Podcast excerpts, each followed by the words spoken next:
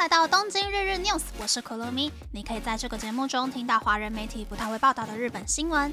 这次要和大家分享三则日本新闻。第一则新闻是吉野家牛冻涨价。牛洞连锁店吉野家宣布，从下周一十月二日开始调涨牛洞等主打商品的价格。例如，普通 size 的牛洞内用价钱从日币四百四十八元调涨成日币四百六十八元，外带价格也从日币四百四十元调涨成日币四百六十元。吉野家表示，虽然一直努力稳定原物料的采购价并维持售价。但近期受到原物料价格、物流成本和人事成本上涨的影响，已经无法维持售价。不过涨价后会增加内用套餐的饭量，也会持续提供内用白饭吃到饱的服务。第二则新闻是，八成以上的日本人因为不懂英语缩写而感到困扰。一项针对日文的民调中，因为不懂 SNS、AEZ、ZX 等英语缩写而感到困扰的人占了百分之八十五点一，其中。二十多岁的受访者中，感到困扰的人占百分之六十七点一；三十多岁的受访者中，感到困扰的人占百分之七十九点五。即使是年轻人，也有七成以上的人感到不方便。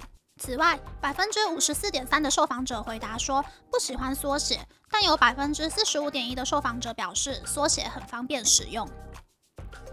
第三则新闻是和中国政府有关的骇客集团攻击日本的网络。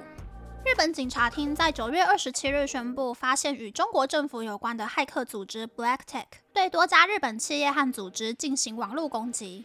这是自去年四月日本警察厅成立网络特别调查小组后，查获的第一起与中国有关的案件。警察厅和其他日本政府机构表示，从二零一零年，Black Tech 一直在针对日本、美国、台湾的电信公司进行窃取资讯的网络攻击。和美国政府交换资讯后，确定这些攻击手段和恶意程式有相同的特征。美国国家安全局和 FBI 也和日本同时宣布了这个消息。Black Tech 参与二零一九年针对三菱电机的网络攻击，在那次攻击中可能获取了日本国防设备的资讯。由于路由器被骇客入侵后，需要一段时间才能够被发现。日本警察厅表示，有必要和容易被骇客入侵的相关团体、组织、系统开发商和维护公司采取合作方案。以上是这次和大家分享的三则新闻。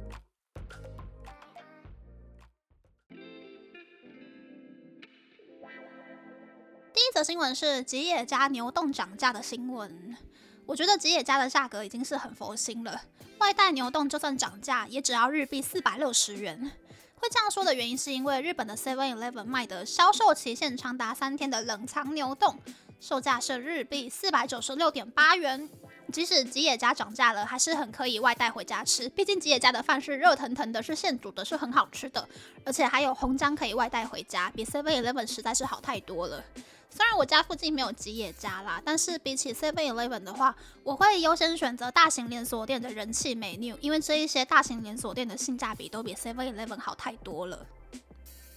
第二则新闻是日本人不懂缩写的新闻，SNS 是社群软体，AED 是电极器，DX 是数位转型。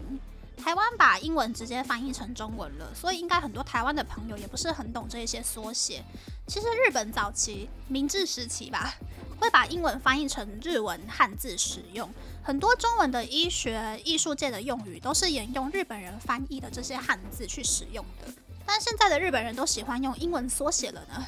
习惯说英文，或者是觉得英文高人一等是一回事，但是在新闻、生活、工作里面出现那么多的缩写，我觉得还蛮傻的。我觉得在传递讯息的时候使用那么多缩写，只会让效率变差了。大家觉得怎么样呢？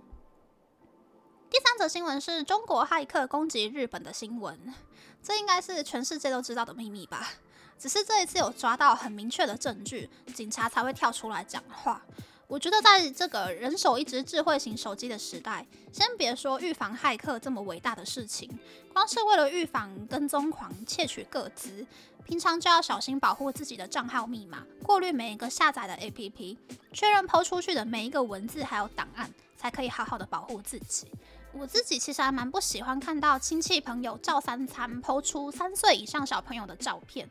大人可能会觉得小朋友不管几岁都很可爱啊，但是如果照片被小孩的同学家长看到，转发到其他地方的话，很容易就会变成小孩子在学校被嘲笑、被霸凌的源头。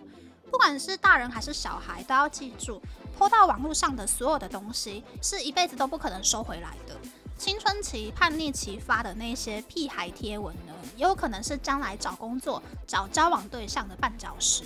在上传任何东西之前呢，先思考五秒钟，确定抛出去之后，一辈子都不会后悔，再按下发送键吧。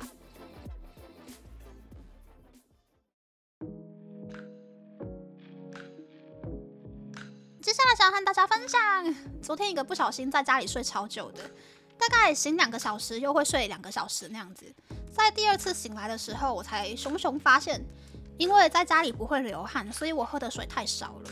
虽然家里有开冷气不会中暑，但应该身体的那种降温效果啊，还有血液浓稠度、含氧量都变差了，才会在家里睡了一整天。大家平常在家里耍废的时候，也要记得补充水分哦，不要像我一样哦。那么，那么这次的分享就到这边，不知道大家喜不喜欢这样的节目呢？欢迎大家留言和我分享你的想法。喜欢这个节目的朋友，可以在 Apple、Spotify、Google、s o n KKBox、My Music、First Story、Mixer Box 等 Podcast 平台和 YouTube 订阅《东京日日 News》。